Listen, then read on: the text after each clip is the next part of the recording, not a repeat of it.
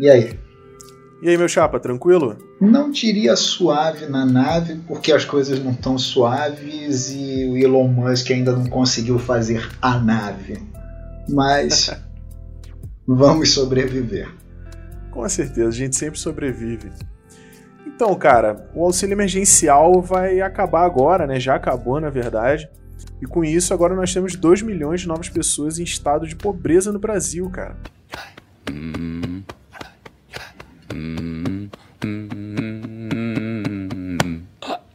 É, isso é, isso é complicado, né? porque de um lado você tem as pessoas com as necessidades básicas né, de comida, de higiene, de moradia não sendo atendidas, mas do outro lado você não tem os empregos voltando, a economia voltando a girar, entre aspas, a roda voltando a girar. Será que com o, o fim do auxílio essa roda da economia vai voltar a girar?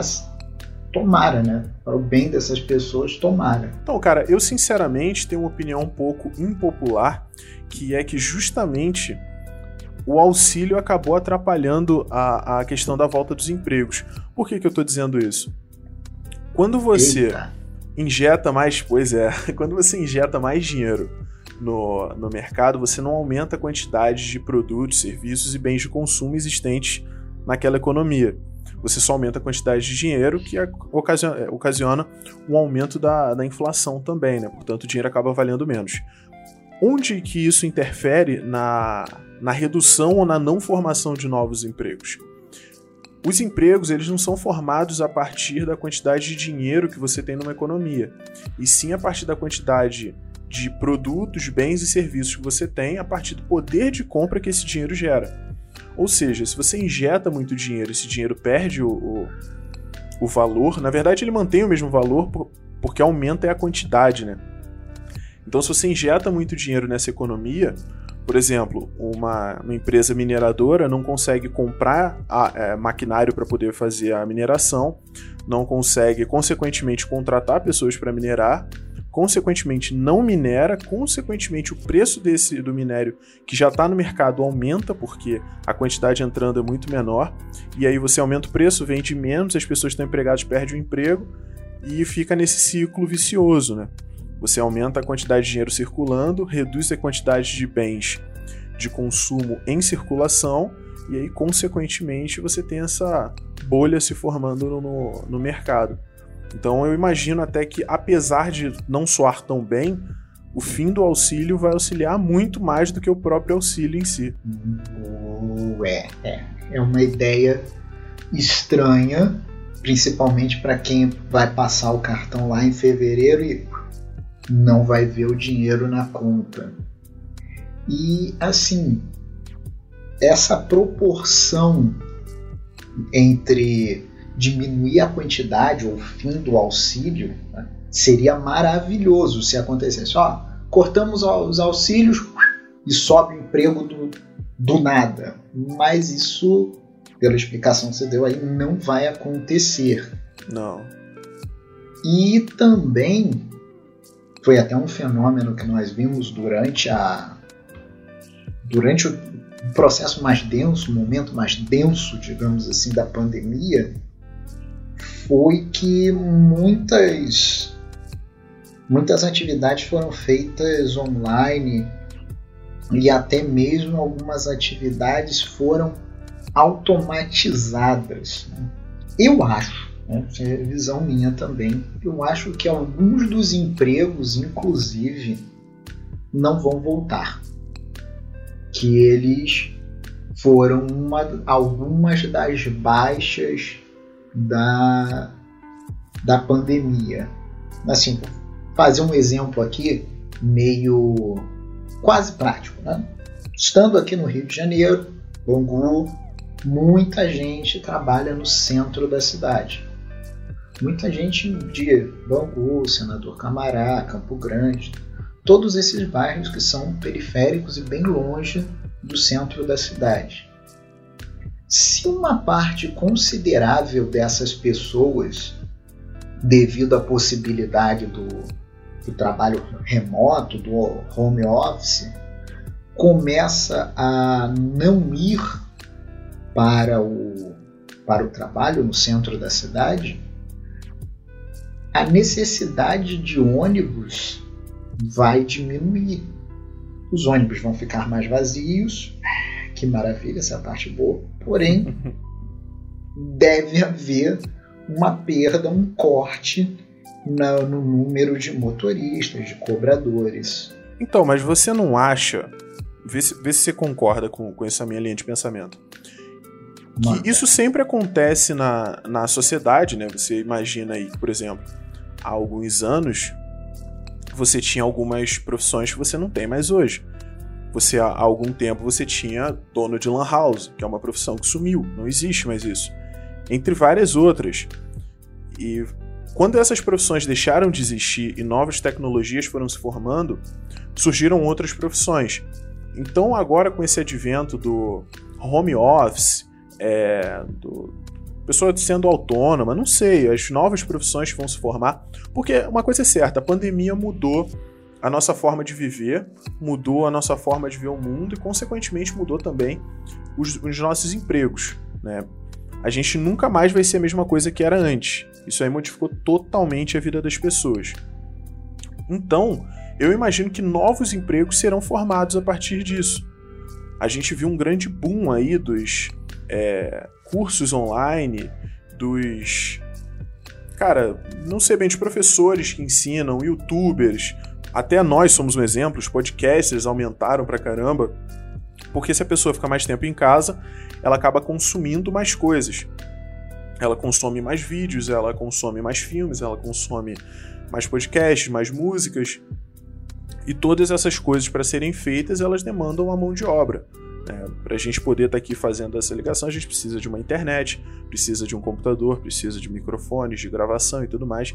E tudo isso demanda um suporte, também demanda mão de obra para construir. Então, você, você acredita que os empregos que vão se formar vão se formar na mesma medida que os empregos que a gente perdeu, vão se formar em maior proporção em relação aos empregos que foram perdidos ou em menor proporção?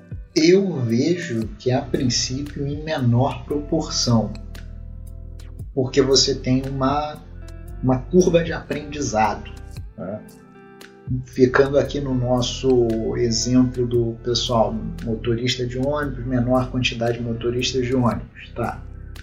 Em geral, né, isso é uma quase crítica à nossa sociedade, nós não aprendemos as coisas, não aprendemos outros, outros ofícios. Né? Você não tem, por exemplo, a pessoa que é motorista de ônibus, no nosso caso aqui, mas em geral, né? tem, tem, tem quem faça, mas tem quem não faça. Mas o quem não faz é a maior parte. Não está aprendendo uma coisa, alguma outra profissão à parte. Ah, eu vou ser motorista de ônibus ao mesmo tempo que eu estudo, sei lá, produção audiovisual. É muito forçado, mas não tem esse essa outro, esse outro aprendizado. Não há um incentivo, não há um movimento do próprio, das próprias pessoas de aprenderem coisas novas. É saiu do colégio, encontra uma profissão, se é um técnico, você já sai naquela profissão, mas encontra uma profissão e fica nela sem abrir leque, sem se expandir, fazendo só aquilo. E quando esse aquilo, no nosso caso, mais uma vez, motorista de ônibus, deixa de existir, a pessoa não tem nada, não tem nenhuma outra opção. Ela pode procurar um outro lugar, uma, ou, uma outra empresa para aquela mesma profissão, mas ela não vai para uma outra profissão, ela não está olhando tendência de mercado.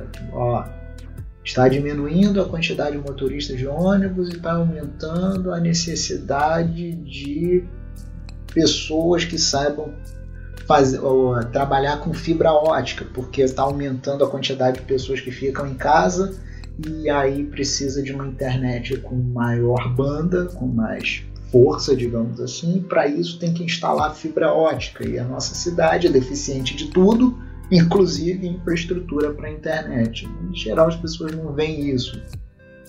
Aí vai ter essa eu acho que vai ter essa curva, né? Só para fechar, que eu já estou me alongando hoje. Num primeiro momento vai ter uma queda, vai ter vaga em algumas áreas que vão estar tá precisando de muita gente vai, e vai ter pouca gente, vai ter outros empregos que vão desaparecer.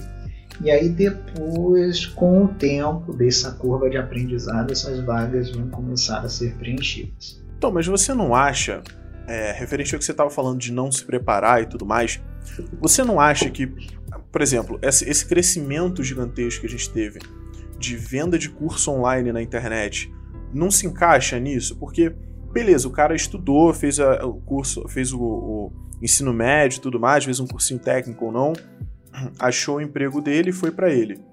Só que é, esse cara, ele tem essa possibilidade agora de fazer um curso e aprender, sei lá, cara, as mais variadas coisas que são ensinadas na internet atualmente. Você pode aprender a, a, a costurar, desenhar, sei lá, fazer impressão 3D. Horta hidropônica. Exatamente, cara. Você aprende praticamente tudo na internet. E é claro, como é um mercado novo, é muito mal visto por algumas pessoas que ironizam esse mercado e tudo mais, mas quando você para para analisar, não tem diferença entre um curso no presencial e um curso na internet, é a mesma coisa. Tem a mesma possibilidade de um ser ruim do outro ser ruim, ou de um ser bom do outro ser bom. O meu ponto aqui é, essas pessoas que estão ficando em casa, elas provavelmente estão consumindo esse curso, esses cursos, porque a demanda por eles aumentou, e elas podem sair dessa pandemia mais qualificadas do que entraram, e possivelmente até trabalhando de casa, empreendendo. Uma coisa que cresceu muito nos últimos tempos é o tráfego online, que é onde você da sua casa consegue fazer anúncio para empresas do seu bairro, ou até que não sejam do seu bairro, ou negócios online então, às vezes, o cara aprende a fazer isso, começa a fazer isso, começa a ganhar dinheiro e começa a ficar da casa dele. Eu concordo com você quando você diz que essa retomada não vai ser rápida, eu também acho que não, mas eu imagino que ela vai ser bem constante. Claro, se a gente for parar para pensar na parcela interessada de, de, cidadãos aqui do Brasil, né? Porque tem pessoas que não têm interesse, pessoas que simplesmente receberam um auxílio e ficaram vivendo com esse auxílio e fim. Inclusive, eu tenho aqui informação, cara, de que pasme, 13% da população do país está sobrevivendo com apenas 250 reais por mês, cara. Isso dá 26 milhões de pessoas sobrevivendo com 250 reais por mês. Todo mundo sabe que 250 reais por mês, na atualidade, não é dinheiro, cara. Você não consegue fazer uma compra decente mensal com 250 reais por mês. Eu até imagino que se você comprar só o arroz mais barato, uma caixa, uma caixa de 15 dúzias de ovos, talvez você consiga se, se manter ali com menos de 100 reais, mas como você vai pagar um aluguel com 150 reais, cara? É impossível. Como você vai pagar a tua eletricidade, água? Vamos até supor que a pessoa não tem internet, não possui um computador, mas, cara, é um número absurdo. Então, todas essas pessoas talvez não tenham acesso, provavelmente não tenham acesso a fazer um curso online, mas elas podem empreender, cara. Porque uma coisa que eu, que eu percebo é que o ser humano ele é empreendedor por natureza. Sabe, quando você vê a tiazinha vendendo bala no sinal, quando você vê aquele cara que vem limpar o, o vidro dos carros também no sinal, isso é empreendedorismo, cara. Você está oferecendo um serviço em troca de dinheiro e você está obtendo um lucro. Então, talvez essas pessoas não precisem de um curso para conseguirem sair dessa estagnação que eles se encontram, porque, porra, sobreviver com 250 reais por mês, cara, é realmente uma coisa que eu não consigo imaginar. E aí elas podem sair disso, ter acesso a um curso, se especializar em alguma coisa e vir então a mudarem de vida. Imaginando, claro, que esses 26 milhões de pessoas não tenham acesso nenhum a nenhum modo online, a nenhum curso, a nenhuma escola, a nada. Mas o restante das pessoas que sobrevive com mais do que isso, com pelo menos um salário mínimo por mês, eu imagino que já consigam ter esse acesso. É assustador isso que você falou aí de, de 250 reais por mês. Eu estava dando uma olhada aqui em preços de cesta básica em São Paulo, dizendo aqui preço da cesta básica passou para 930 reais. Eu não sei como é que é calculado isso, se é uma quantidade para o mês inteiro, para uma semana, para uma quantidade de pessoa, mas assim, Passou para quanto que você falou? Qual foi o valor? 930 reais. Ah, eu imagino que deve ser para uma família, cara. Deve ser para uma família e para um mês, porque 930 reais é realmente bastante coisa, cara. Não, não, não, deixa-me até corrigir os gastos. Com a alimentação estão pesando mais os bolsos dos paulistanos. Passou de 930 para 949. 949,98. Então, mas 900 reais aí já é um valor bastante elevado. Não estou falando que é o suficiente, mas quando você imagina que uma pessoa sozinha é, consome bem menos do que isso, né, 900 reais só com alimentação, eu digo, eu acho que deve ser para uma família aí, provavelmente pai, mãe, um a três filhos por aí, e aí deve dar esse valor. Mas 250 é beira o cara, o impossível. Eu sinceramente não sei como alguém consegue sobreviver com 250 reais no mês. Sim, e assim, você estava falando isso, me lembrei de de uma área de conhecimento que eu gosto, que é o sobrevivencialismo, da pessoa ser capaz de ser autônoma, de cortar a sua ligação, digamos assim, com as dependências do Estado, de produzir seu próprio alimento, sua própria energia.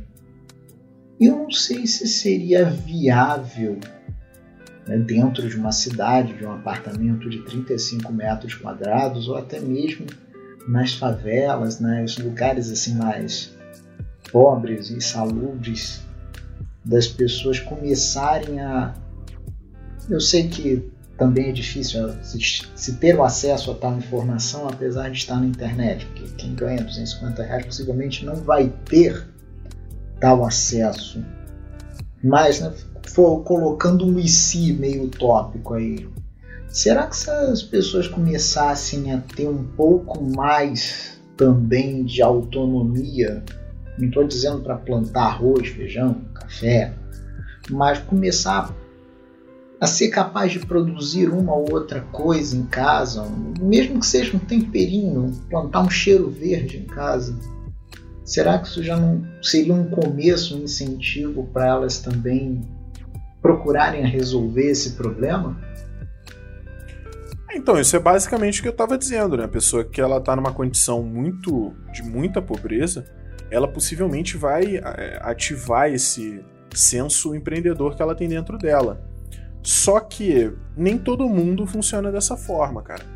Como você bem falou lá no começo, é, a gente nunca recebeu incentivo nenhum para ter para ter esse tipo de pensamento, para querer empreender, para querer crescer. É, isso é uma coisa que é muito, é muito complicada, cara, porque não há incentivo. Na escola a gente não tem incentivo, dos nossos pais nós não temos incentivo, dos nossos amigos, nossa família. É muito comum, é, eu não sei, eu imagino que alguém que está ouvindo provavelmente tem um empreendimento. E quando essa pessoa contou para a família, para os amigos, ah, eu vou empreender, as pessoas disseram, deixa de ser louco, não faz isso não. Quando você conta para seus pais, quando você sai da escola, fala, eu vou abrir uma empresa, tá doido, vai fazer um, um concurso. Então, desde sempre, nós temos essas asas, esses incentivos podados por família, amigos, pessoas próximas.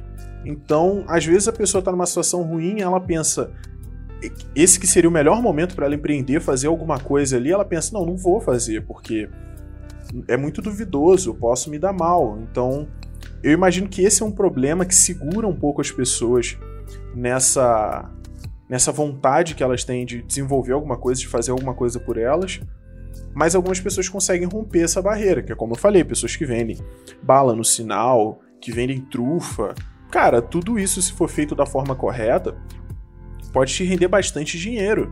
Sabe, quando você para para fazer um cálculo de quanto você gasta para, por exemplo, fazer uma trufa e você consegue vender ela por 5, 6, 10 reais, se você for para um lugar certo, se for vender isso na porta de uma escola, na porta de uma faculdade, não sei os lugares onde mais tem venda de trufa, por exemplo, mas você consegue fazer uma boa renda mensal gastando relativamente pouco. Então, Associado a esse problema que eu falei da, das nossas asas serem podadas quando a gente é, é mais jovem, entra também o fato da soberba, né? Muita gente não, não teria essa, essa vontade de falar, eu vou vender trufa, vou vender balão de sinal. Lógico que não. Cara, você está sobrevivendo com 600 reais por mês, com 700, com mil reais por mês. Você não quer melhorar a tua vida? Quero, mas não vou vender trufa. Eu sou muito gostosão para fazer isso. E aí, às vezes, você perde oportunidades simples e muito boas de conseguir alcançar um patamar muito melhor na sua vida. Então, é, dá para identificar aí facilmente dois problemas é, referente a essa pobreza extrema. Sim, e dica gratuita e inesperada aqui. Quem está pensando em vender trufa, doces caseiros, assim, um bom ponto são em portas de balada. Que o pessoal já chega com alguma quantidade de álcool no sangue e o açúcar ajuda a cortar. Podem usar inclusive esse mote aí para vender mais. Amanhã, de nada. amanhã, Jorge Teixeira vendendo curso Milionário com Doces. Mas então, cara, um ponto positivo que esse auxílio teve, quer dizer, ele teve vários pontos positivos, né? Mas um ponto positivo foi que ele aumentou a renda mínima do brasileiro. Os, os brasileiros que viviam com, com uma renda menor, de que, menor do que 150 reais ao mês, que é de extrema pobreza, é, diminuiu de 3 para 1% da população. Isso é realmente uma coisa sensacional. É um dos menores patamares já registrados na história do Brasil, pelo menos desde a década de 70, que foi quando essas pesquisas começaram a ser feitas, então não tem como saber antes. Portanto, isso é uma coisa boa. Contudo, a gente tem que saber até onde esses dados estão maquiados, porque você diminui a pobreza de 3 para 1%. Tá. Mas quanto a nível de poder de compra, como é que fica? Porque pode ser que você tenha diminuído de 3 para 1, mas só que a pessoa continua com a mesma quantidade de poder de compra, apesar de estar com mais dinheiro na mão. Isso é uma coisa muito importante de se pensar. Mas, em números gerais, é um grande benefício ter diminuído, né? E é uma diminuição relativamente falando bem grande é uma redução, melhor dizendo, bem grande, porque são dois pontos percentuais em menos de um ano, coisa que não aconteceram nos últimos 40. Então é algo bastante louvável. 2%, né? 2% de diminuição de pessoas no estado de pobreza numa população. Pobreza extrema. Pobreza extrema, extrema. Melhor, assim, melhor ainda. Né? uma pessoa subindo numa situação de pobreza extrema, mesmo que esteja numa situação de pobreza, é, já é um degrau acima. E 2% numa população de 200, 220 milhões de pessoas é. Não vou fazer esse cálculo, é gente pra caramba. É, bastante. E realmente, tomara, tomara, tomara que esses dados não tenham nenhuma matemática criativa, como infelizmente nós vimos há alguns anos em balanços como o da Petrobras, que alguém teve a. Não tem outro termo para explicar. Cara de pau de escrever lucro negativo. Só para falar, esses 2% aí correspondem a aproximadamente 4 milhões de pessoas. Mas então, eu imagino que isso não seja matemática criativa, porque as pessoas estão literalmente ganhando dinheiro. Realmente ganhando e não fazendo, sabe? Elas não trabalharam e conquistaram esse dinheiro. Não estou dizendo que isso não seja é bom, é bom sim, porque essas pessoas sem esse auxílio possivelmente teriam morrido, mas esse ganho é um ganho meio virtual. A matemática está correta, mas ele é um ganho virtual, porque é um dinheiro gerado do nada que gera poder de compra e, consequentemente, atrapalha na inflação e aumenta o custo das coisas. Então, foi o que eu falei. Possivelmente essas pessoas estão com dinheiro na mão, papel moeda, mas o poder de compra delas é menor do que se elas tivessem esse dinheiro no ano retrasado, por exemplo, sabe? Então, eu não sei até que ponto isso pode auxiliar a, a população. Eu espero que auxilie bastante, porque, cara, é realmente muito triste pensar que no Brasil você tem aí 40% das pessoas, e sim, 40%, na verdade eu tô arredondando para baixo, tá? Porque é mais de 40% da população total sem acesso a saneamento básico, por exemplo. É uma coisa que a gente aqui da bolha onde a gente vive é impossível de imaginar, mas mais de 100 milhões de pessoas, 100 milhões de pessoas no Brasil não têm acesso ao saneamento básico. Você descobre que 26 milhões das pessoas sobrevivem com 250 reais por mês. E que aí 6, 7 milhões de pessoas sobrevivem com 150 reais por mês, que é o nível de pobreza extrema. Então, cara, é um negócio que é realmente muito triste, muito complicado de se pensar, porque é um país, o, o, Brasil é um país muito grande. Então você não consegue visualizar essas coisas acontecendo.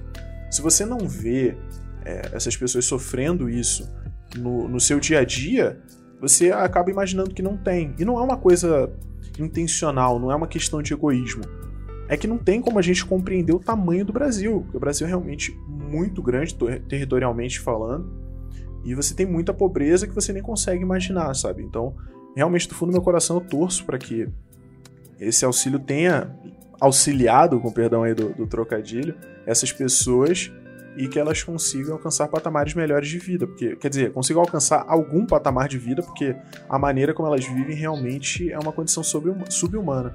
Sim, eu, eu li um pouco sobre essa questão do, do marco civil de saneamento básico, mais por causa de olhando algumas empresas na bolsa que, que trabalham com saneamento, como Copasa, Sanepar, e tem uma outra lá na Copasa de Minas. E também fazendo aquele disclaimer clássico: isso não é nenhuma recomendação de compra e venda, nós não estamos associados a qualquer empresa ou qualquer corretora. Então, independente de quem está nos ouvindo ganhar milhões ou perder milhões, não, não muda nada na nossa vida. Voltando aqui a essa questão do, do saneamento ela é, é, realmente de se pensar para nós aqui ao, a, literalmente a uma distância enorme de Amazonas, de até partes mais interioranas do próprio estado que se esteja. Você, por exemplo, está onde você está? Já dá para considerar como interior de São Paulo? Ou é interior. Campinas é, é a capital do interior, por assim dizer. É, então, tem mais interior aí para seguir. Às vezes, não sei se é o teu caso, mas tu não conhece como é lá. Não é muito simples para nós, por exemplo, alguém que mora no Rio Grande do Sul, é o caso, saber exatamente como é que funciona o Pará. E é, uma, é algo completamente diferente a nível de logística, de estrada, de, de transporte, de tudo. E há pessoas nesses lugares, há pessoas nas próprias cidades, nas próprias capitais, que não têm esse acesso a, a saneamento, sendo que isso afeta em outras partes, como assim, bem diretamente saúde. Você está pisando em água suja, água você vai pegar doença, vai ter leptospirose, dengue, zika, chikungunya, muito mais fácil do que alguém numa, num lugar que pelo menos, não estou dizendo nem tratar, mas que pega o esgoto e joga para longe. É, é triste, mas vai melhor. É, nós imaginamos que sim. O próprio Marco, Marco Civil do Saneamento ele trabalha muito em cima disso. Né? O, o, a quantidade de pessoas que não têm acesso ao saneamento básico, a quantidade de pessoas que não têm acesso à água potável, que inclusive é de 35 milhões de pessoas num país de 200 milhões. É, é, o marco do saneamento tem justamente essa intenção, essa meta de conseguir diminuir isso e aumentar a quantidade de pessoas com esse acesso. Eles têm algumas metas bastante plausíveis, né, até 2030, 2040, e são bem interessantes. E, voltando aqui para o nosso assunto principal, que é a questão dos empregos, o próprio marco do saneamento vai produzir muitos empregos, porque para você poder é, fazer rede de esgoto, fazer rede de, de, de tratamento de água, estações de tratamento de água, encanamento, todas essas coisas, você gera muitos empregos. porque você precisa de mão de obra para fazer isso. Quando a gente fala de um país de tamanho continental como o Brasil, você precisa de uma mão de obra muito grande para poder é, fazer isso tudo, mão de obra para poder gerir isso tudo. Você precisa de muito dinheiro investido e tudo isso gera empregos e melhora a economia do país num plano geral. Então, eu não sei exatamente quantos empregos o marco, o marco civil é, virá a, a gerar, caso ele seja aprovado exatamente da forma que ele está atualmente, mas com certeza serão muitos. E isso, consequentemente, vai implicar diretamente no que a gente estava falando, a questão do final do auxílio emergencial, conseguir aumentar a quantidade de empregos gerados no Brasil. E claro, quando você aumenta a quantidade de empregos, você aumenta a quantidade de serviços, a quantidade de produtos e aí você diminui essa relação entre poucos serviços, produtos e bens de consumo com a quantidade de dinheiro circulando no país. E quando você tem essa relação mais próxima, você claramente harmoniza o impacto da inflação na economia. Além do que, você está gerando algum um, um serviço que ele é perene. A pessoa não. Eu espero que não, né? Mas se alguém fez isso, também não julgo. Durante a crise do coronavírus, ah, não, não vou tomar banho. Vou passar uma semana sem tomar banho. A pessoa continua tomando banho, bebendo água, fazendo suas necessidades. E com o aumento dessa rede, quando entra mais gente, essas pessoas passam a ser uma fonte, claro, tem inadimplência, tem seus problemas, mas é uma fonte constante de água. Se tem alguém morando numa casa que é atendida por uma rede de água e esgoto, ela vai pagar, mesmo que ela tenha um uso pequeno, mas ela vai ter um custo, ela vai ter um, um custo aí pagando mesmo pelo, pelo serviço. E outra, né, você move outras partes da economia. Para tratar esgoto, deve precisar de alguns produtos químicos que é, empresas da área de química vão precisar produzir para fornecer para eles e se aumenta a quantidade de estações de tratamento, vai precisar de mais produto, logo mais gente vai ter que construir planta. Né? Tem esse efeito dominó envolvido aí na cadeia. É, exatamente. Como não existe almoço grátis, tudo que você consome você precisa pagar de alguma maneira. Então, se você consome a água, você precisa pagar pela água. Se você constrói um, uma estação de tratamento dessa água, você precisa pagar por isso.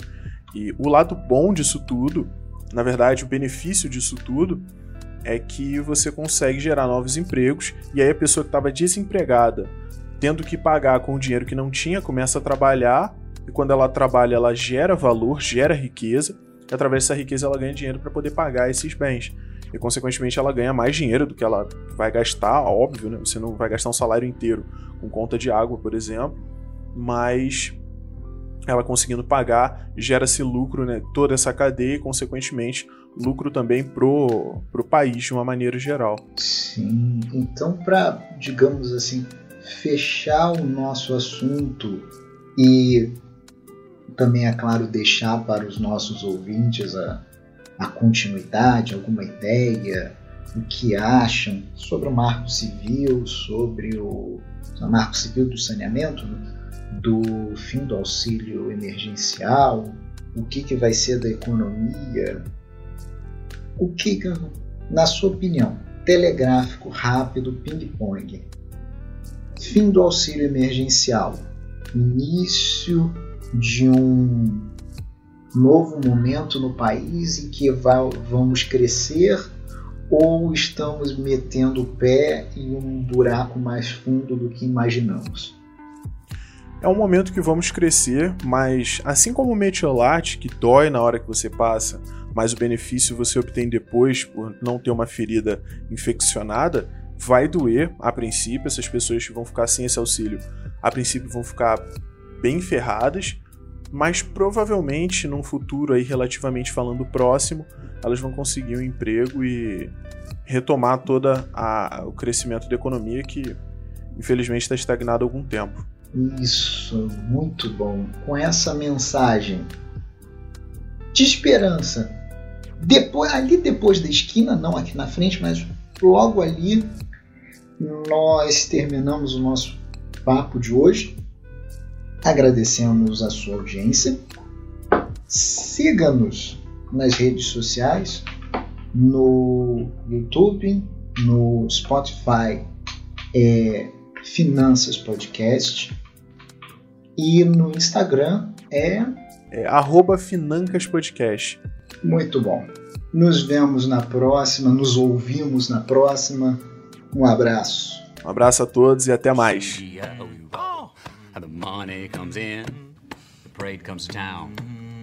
Going down Broadway is a one-way street, whichever way I go.